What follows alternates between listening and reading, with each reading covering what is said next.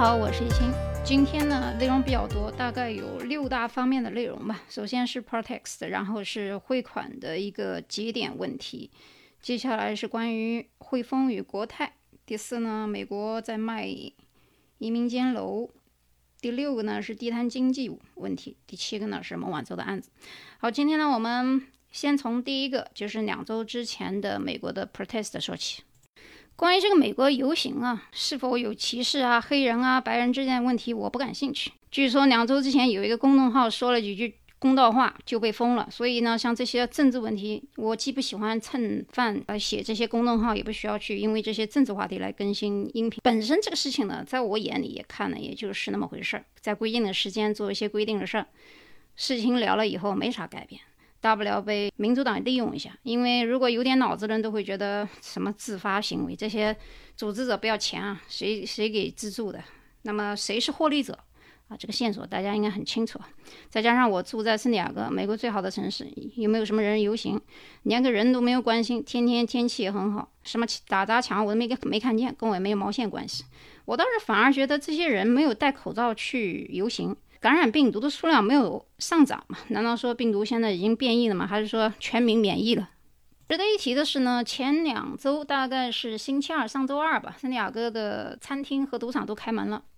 我大概已经去过四五次了。有人说你不害怕，其实根本就没什么好紧张，因为呢，他进去之前呢都要。Check 一下你的 temperature，就是看看你有没有发烧症状，也会从温度计上看你有没有症状，有症状肯定就会拦住了。而且每一个人都要戴帽，呃，不是戴帽子，就戴那种，反正英文的意思呢就叫 face shield，就是你这个前面也不像那么夸张了，像警察戴的那种钢圈帽子也没有那么那么夸张，就是前面有一个挡板的东西。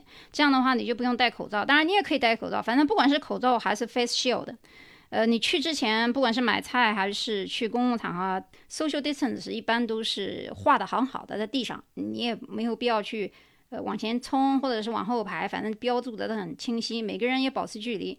赌场里面呢，不管是机器还是台桌，中间原来有人玩的地方都被隔开了，包括你买东西或者是打包走吃食品的时候呢，前面都有一些玻璃挡板，所以呢。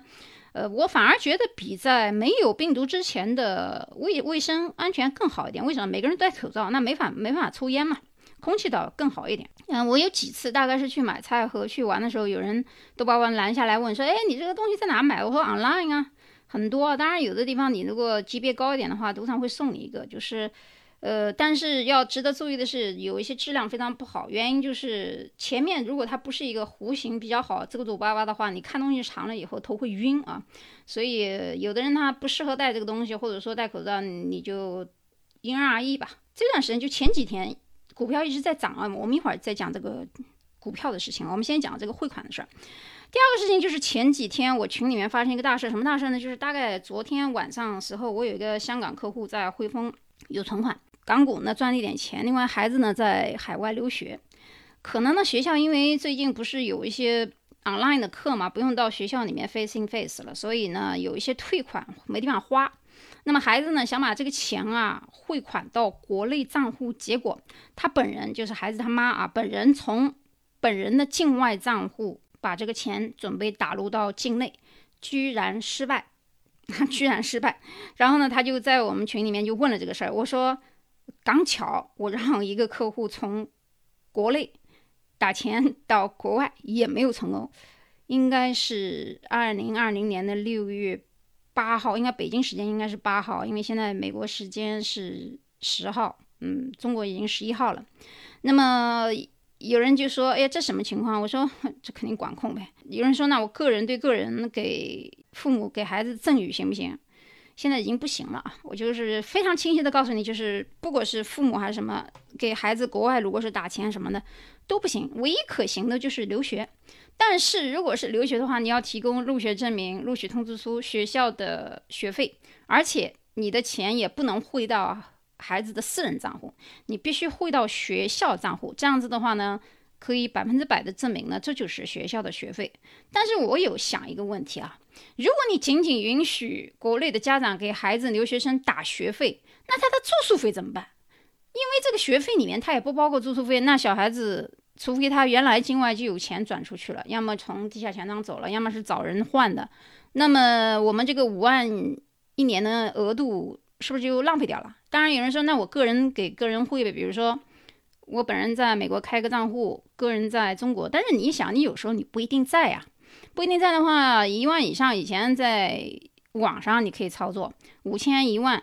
你不要说也五千一万的，去年前年那个两两三年前就是超过一万以后，你就都都得到柜台。到柜台的话，那如果说你人不在国内，你出差了，他要刷脸，你怎么刷？手机刷它是有限额的，就是外币啊，就是美金或者是其他任何外币，只要是外汇，你都要去刷脸，超过一定金额，所以它就带带来很大的麻烦。那么现在就是据我所知呢，能够把钱汇出来的外汇方方法呢，就是。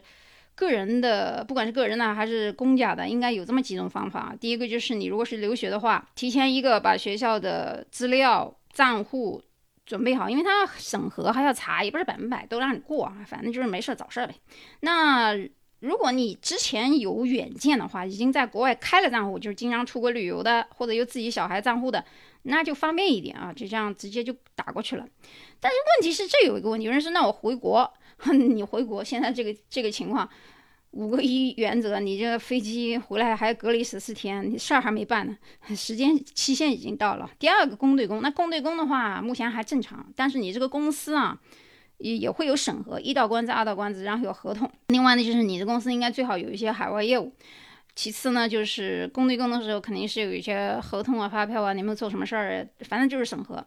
其实还有其他方法啊，比如说支付宝，但支付宝的限额比较少啊，一般老百姓可以用，大老板就别用了。那一次的四五千美金的，什么一万两万的啊，烦不烦呢？那其实，在国外，我在美国看到有一些公司，比如说美国有一家快餐的快递公司叫 Fresh Go Go，就在纽约啊，因为我经常。我在纽约，我懒得出去买东西，我都是网购嘛。那 Fresh Go Go 经常可以吃到好吃的很多中式的比较好的地道的快餐啊。然后我发现，哎，它这个网站上有一个微信支付，但是这个微信支付它允许你用人民币支付，也就是说，你可以在国内开一个，不管是信用卡还是什么双币卡什么乱七八糟卡，反正只要它能在海外用就行啊。那你就等于不用汇款，你就直接用人民币好了，反正它自动转成美元。但是转念一想啊，这个东西如果它是在美国的，这家公司也是在美国的，他这样把这个人民币转换成美金，怎么不受限制？我就觉得很奇怪。而且他这是怎么弄的？我要去研究一下啊。而且不仅仅是看到公司啊，我发现有个人也有一些我朋友以前跟我讲过，比如说他说，哎，国内有朋友要买东西或者是要打打款，要做什么事情，直接打到我这个账户上。我说，咦，这不是微信吗？那微信可以直接用人民币付。过来就是美金，哎，这还挺好的啊。嗯，另外的其他一些方法呢，我现在就就不多提，反正大家都知道，基本上就三个点呗。为什么我今天这个标题呢？其实就是这个专辑的标题叫做“汇丰国泰不想逃第二次”。为什么我们讲到这个汇丰的问题呢？因为美国和香港，包括现在的全球关系都比较微妙啊。如果说美国制裁康康的话，那么不仅仅是影响到。香港、中国了，其实美国也会受伤。一会儿我们再讲，因为首先香港是美国最大的最大的贸易顺差，大港的美国人口大概有八万人口。这样的人呢，于二零一八年呢，香港是美国第二大的贸易合作伙伴和出口的市场，双边贸易额总达七百五十亿美元。以贸易差额来说的话，香港是美国在全球的最佳伙伴。举几个数据给大家听一下，过去十年啊，十年之间，美国每年均从香港赚取的最高利润有关的金额大概高达到，就一年啊，二零一八年一年大概三百三十八亿美元。大家可以想想，这个数字还是蛮高的。那么在二零零九年到二零一八年将近十年之间，相关的贸易顺差总额累计大概是两千九百七十亿美元。有人在某个时段啊，因为香港这不是第一次有事情，一次两次。第一次的时候，很多人去的英国，那么去台湾的移民呢，其实对香港人是相当容易的。投资到台湾的移民，如果你是香港人的话，分别是投资移民的门槛是一百五十六万港币，创业的移民的门槛才五十二万港币，非常之低，而且一年就可以获得台湾的身份。但是大家不要想太多啊，就是这个是对香港人而言的。如果你是呃，大陆人的话不是这个价格，嗯，而且最近五二零传出来以后，台湾的态度其实跟以前也不一样。英国也是，因为英国不是一个可以信任的国家，因为它的外交政策是利益关系啊，没有什么其他的原则，就是利益关系。而且英国人的思维，一会儿我跟大家讲他们会怎么一个做事情。大多数人呢，现在还有一些香港人考虑的呢是新加坡。和加拿大，因为其实新加坡和加拿大的香港人也相当的多。那么有人会问说，香上海是否可以取代香港？一会儿我们讲这个上海和香港和新加坡的不同的地方。因为香港和新加坡，他们不同时期都是为英镑和美元打工的，而上海国际金融中心呢是以人民币的输出输出者。所以呢，如果上海做不了纽约和伦敦，自然也就做不了香港和新加坡。别忘记还有港币的存在，一会儿我们谈港币啊，因为国际金融中心这个地方它是一个什么定义呢？就是金融中心它是一个金融体系的核心和国际市场的关键的组成部分。它不仅仅是资金的运作流程，还有包括一些服务。所以呢，早期我们讲一下历史，你看早期的弗洛伊安特卫普和阿姆斯特丹的国际金融中心都是以贵金属为经营标准的。然后伦敦的国际金融中心兴起以后呢，实行了金本位制，表面上仍然是以贵金属为经营标的，但是实际上英镑已经取得了世界货币的地位，因此呢，国际金融中心主要是以英镑为计量单位和支付手段。二战以后，美元取代了英镑的国际地位，啊，所以我们要知道这个标准货币啊，从美元取代英英镑之后，各主要的国际金融中心就以美元为主要标的了。所以纽约作为美元资本的输出中心，华尔街，有有人老是说川普最近怎么动用部队什么的，我我一会儿跟你说，川普。动用部队没有用，经济这一块的话，不是总统说了算，华尔街说了算。那伦敦在衰落一段时期以后，通过经营欧洲美元市场重新崛起。那么亚洲有人说，那日本的好，亚洲的东京、香港和新加坡国际金融中心都是经营离岸的美元的市场啊，记住啊，是美元市场。那东京一度呢追求日元的国际化。但是由于经济实力不足以支撑日元国际化而逐步放弃了这一个目标，所以现在它日元走的是区域化。那么当前由于包括在香港在内的主要国际金融中心是以美元为中心的布雷顿森林体系下发展的，所以经营美元资产为核心服务的这个香港呢，不会短时间内消失。有几个原因我要跟大家讲一下。首先第一个，香港它是一个比较重要的核心的金融中心，哪三个东西呢？一个资本。一个是资金的自由流动，因为在二零一九年，世界银行公布的全球最不受阻，同时有法律保障的经济活动最方便便利的国家排行榜上，香港位居第四，啊，中国是第四十六。那么资金的流出、流入和自由没有限制，是上海和深圳暂时没有办法做到的。但是呢，最近外汇管制的政策呢，加上北京断了。香港两个翅膀啊，一个是汇丰和国泰，一会儿我讲一下汇丰、国泰是因为前面刚才其实那个朋友从国外打入国内以后，包括进出出不去的账就是从汇丰开始，因为汇丰也是香港最第一大银行。一会儿我们讲一下为什么拿下汇丰和国泰啊。第二个原因，香港经济自由度二零一九年排名是第一的，因为我们要知道金融它是个服务性的行业，它跟实物的买卖不同，服务产业的基础是信心和服务基础。这需要很长一段时间的证明和建立，不是一朝一夕可以改变的。所以，如果说上海和深圳的话，他们都是在同一个国家体系下，不管是法律制度、监管效率、市场开放、财产权等等，都跟西方存在一定的分歧啊。这里面没有说什么制度好与不好，嗯，不要去断章取义。我在讲什么事，我在跟你讲不同点。那所以形成了香港在中国甚至外国的独有的地位。那作为中国，如果走出世界，外国进入中国的桥梁呢？上海的话，还是主要是以人民币输出为主。那第三，香港是外资进入中国的重要的窗口，因为中国实际使用的外资金额达到七百零七亿美元，中有五百零一亿美元来自香港，占比大概是七成，这个比例相当高啊，相当高。第四呢，香港是人民币最大的离离岸中心。第五，香港作为全世界。最大的证券交易市场，有有人这几天前几天是一直在涨啊，今天今天补仓的人也不少。那二零一五年香港有一百二十一家公司上市，二零一八年呢仅有二百一十八家公司上市，募集资金呢大概是两千八百六十四亿港元。那新募集的股票金额呢是全球是第一，那么募集的资金大于伦敦加上上海的总和，所以呢，我们看这些数据，我们会知道，从深圳和上海都有交易所，从数据上来看呢，基本上没有太多的外国企业选择在国内上市，为什么呢？同时呢，也有很多内地大的公司会选择在上市进行 IPO，比如说腾讯、中国移动、小米、联想、中国中铁、青岛、中国平安，当年都是破全球纪录的 IPO，为什么选择在香港上市？啊，大家有没有想过这个问题？首先呢，基本基于上它的体制跟西方比较接近啊，也是外资进入中国市场优先考虑的地方。很多的一些企业，包括法国、意大利的，包括包括在香港都有上市啊。那对于中国的企业来讲，在香港上市也更容易吸引外资去融资，这也就是香港有更优惠的税率体制和法制，加上以前殖民地时期和其他一些西方国家一直有合作，所以在这个点上，中国企业在内地上市做不到像香港一样能够吸纳西方资本的功能和效果。其实呢，九幺幺的时候，就二零一九年九月十一号，九幺幺那天发生很多事。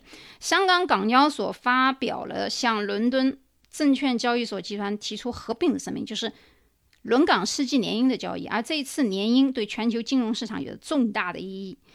公认的全球三大金融中心分别是纽约、伦敦。和香港这三个都是美元为中心，都是英语文化圈子里产生出来的。那至于东京、法兰克福可以作为很大的本土金融中心，但是走出国境就不太适合。那么上海至少到现在呢，还只是中国的本土金融中心。所以或者有有人说，那将来哪一个国家可以取代香港的金融位置呢？我猜应该是新加坡。好，我们现在再谈一下汇丰和国泰，因为大前天的时候啊，太古和国航和国泰早上开市前停牌，投资顾问公司 UFP 亚洲研究主管 Justin 唐指出呢，太古可能同意将所持国泰航空股票出售给国航，这里面有很多原因啊。呃，国安法颁布之前，汇丰和渣打有反对，那那还得了？那肯定是要砍掉你这个两次吧？这就是砍事件的原因，指的其实就是汇丰和国泰的事件。但后来因为汇丰作为香港第一大银行。它有百分之七十业务跟中国大陆有关系，所以很快又站出来支持新法规。那么最近虽然说股票不断上涨，其实实际上跟经济复苏和实际经济好转没有什么关系啊。有人说，哎，是不是经济好转？那是因为呢，呃，随着病毒的稳定化之后呢，大部分国家不管是美国、欧洲、英国还是其他国家，可能都会有一些新的刺激经济的政策出来，所以大家有点看好啊，就是。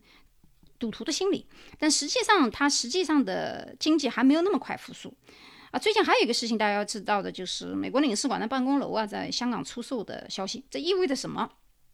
当然众说纷纭。关键的问题是，未来美国在港的公职人员一定会缩减，那么就没有必要要这么大一栋楼，因为人人那么那么多嘛。美国人还是比较讲究经济的。另外，历史上当年呢，我要讲一下这个历史，就是美国买下这栋楼的时间是一九五零年，那么现在的价格呢是三百六十八亿台币，三十万倍，所以他可以赚一大笔钱。而且我知道最近很多人在看那抗日战争片子《秋蝉》，里面不是有个英国的间谍，翻冒间谍的英国人嘛？我我想说，这个其实是事实存在的，就是香港其实是全世界最大的间谍。存在的地方，这个地方人很多。他这个间谍有一些是公开的，比如说 外外交的，外交的叫公开间谍，外交部 基本上就是可以探听你的虚实。但是私下的这些所谓的私人的企业或者是个体的以贩卖情报为职业的这些人口呢，在香港也是很多的。但是现在目前来看呢，由于这个国安法其实针对外国的人啊，那所以呢，就是香港的几大家族、三大家族企业。还是比较支持这个新法，不针对港商，呃，问题都不是太大。秋坛里面那个电视剧，大家看到那个古董店啊，里面讲的这个事情呢，在国共时期，包括抗日战争时期，呃，这些香港的事情都是比较真实的。但是如果未来香港逐步转型的话，说明美方的态度在政策上。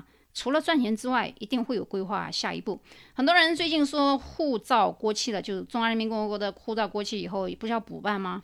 很多人说嘛办不了，停办了。很多是疫情不开门。其实呢，这个有很多很多原因啊，包括这个关于停航的问题，又复航的问题，还有签证办美签的人有很多被延到了九月一号，就是我有客户六月二号应该签约的，但是一直排期排到了九月二号，推迟了三个月。那么有留学生已经拿到 offer 怎么办？至于一些敏感的专业，那是另外一回事。正常的还是有，也也甚至于有一些可以提前办。那他话。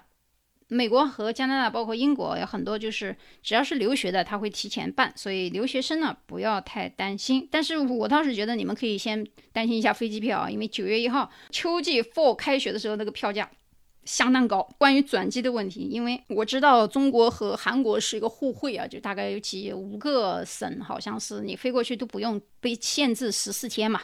可能是韩国的疫情控制的比较好，但是其他国家好像不管是飞到中国来怎么的，好像还是要被隔离。不知道这个事情什么时候能结束啊？我们就做好准备吧。啊，最后呢，我就顺带谈一下这个地摊经济啊。首先，这个地摊经济它存在有一定的原因是什么呢？就是两会时候，我们人口如果说十五亿的话，如果你加上超生的，也许有十六亿。那么六亿人口月收入低于一千人民币。而现在的经济，第一季度我上节已经讲过，中国的 GDP 的第一季度的下跌有多少？第二个季度可能会更差一点。但是地摊经济它的门槛比较低，去一个高大上的地方，你还要租租一个房子，对不对？你要有租金。那地摊的话，它没有什么租金的成本，门槛也比较低。但是有大家可能会担心城管问题，然后我觉得今年啊，应该不用担心城管问题，政策在，应该不会管。但明年我就不好说了啊。当然它也有缺点，就是说。食品安全呐，环境卫生啊，乱摊子之后的城市规划等等等等等等，这些都是我觉得不算是特别重要的。我反而看重的是，如果一个大学生没有找到工作，先去摆地摊，摆个一两年还好。但是这个一两年，那个履历表你咋填啊？我某某某某大学毕业这两年，你这个摆地摊，你还不如写成你事业或者是进修。因为你如果放一个地摊在那儿，你你怎么再去进大公司啊？这个进大公司的背书 CV 都是很漂亮的。而且现在大学生，我都担心他会不会在摆地摊啊？现在都电子商务，整天手机刷刷刷，他们还会摆地摊吗？当然，他如果摆的会摆的话呢，可能还是比那些呃文化程度低的人摆的更好一点啊。国情之下，他们都知道我们有后门啊，有关系啊，反正也不用担心这个毕业找工作问题。但是作为普通老百姓的话，就业还是不是那么客观啊，不是那么客观。但是这绝对不是长久之计，如果长久下去的话呢？可能会引发阿拉伯之春啊！大家可以百度一下，我就不讲这个事件了。最后呢，我们谈一下孟晚舟的事情。孟晚舟的案子九月份，我的感觉直觉是不利的，因为加拿大就是美国的后花园。当然，大家都一直在说加拿大是美国后花园，但是不知道这真正原因。为什么加拿大要听美国的？那是因为加拿大的出口额度到美国大概是百分之七十。你说百分之百出口额度，美国占它百分之七十，他他不听美国的，听谁的？是什么叫国与国之间听谁的呀？不就是利益关系吗？那你说他要是说他无罪的话，你那你让美国总统十一月选啥大选呢？其实不管是拜登还是川普，对中国的政策都不会好，都是敌对的。别以为民主党就会对中国好，为什么？我举几个例子：克林顿时期，克林顿的民主党搞了一个南斯拉夫炸中国中大使馆事件；奥巴马也是民主党搞了一个印太战略；川普虽然态度强烈。但目前还没搞啥爆炸或者什么战略，除了一个贸易战，所以呢，很多时候也是口号大雨点小。但这个贸易战我要讲一下，今年本来中粮集团包括中国要答应买美国很多的猪肉和大豆的，好像是已经 cancel 掉了。今年如果不买美国的猪肉和大豆，还有其他一些东西的话，那今年国内的物猪肉物价一定还会继续涨。那明年肯定会好涨，为什么？他要撑到明年啊，要撑到他川普下台。当然，川普下不下台现在。还不不好说，因为所以呢，不管今天这个我跟大家讲的这个内容，就是不管是金融还是资金还是服务还是安家还是啥啥啥，大家都不想再逃第二次。好，今天的节目呢就到这里，我们下期再见。时光它荏苒的所有，它蹉跎了回眸，它和我杀了破，它揭开我的伤，浑然不知的痛，眼泪划过所有的梦。你内心的躁动，你为谁发了疯？我百般的包容，你什么都不懂，却把承诺千疮百孔。你曾说过陪我去看一场雪，我在漫漫黑夜静候你的约，可谁又知道寒冬守护着枯叶，被风分裂留下一个缺。你说爱。情就像缠绵的蝴蝶，注定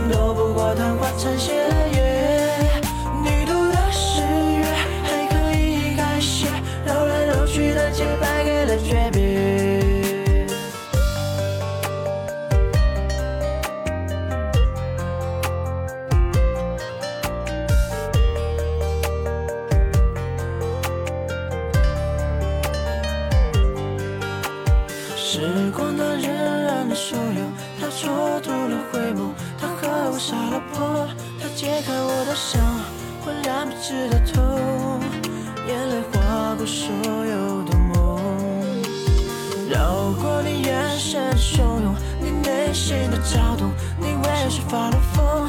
我百般的包容，你什么都不懂，却把承诺千疮百孔。你曾说过陪我去看一场雪，我在漫漫黑夜浸泡你的月。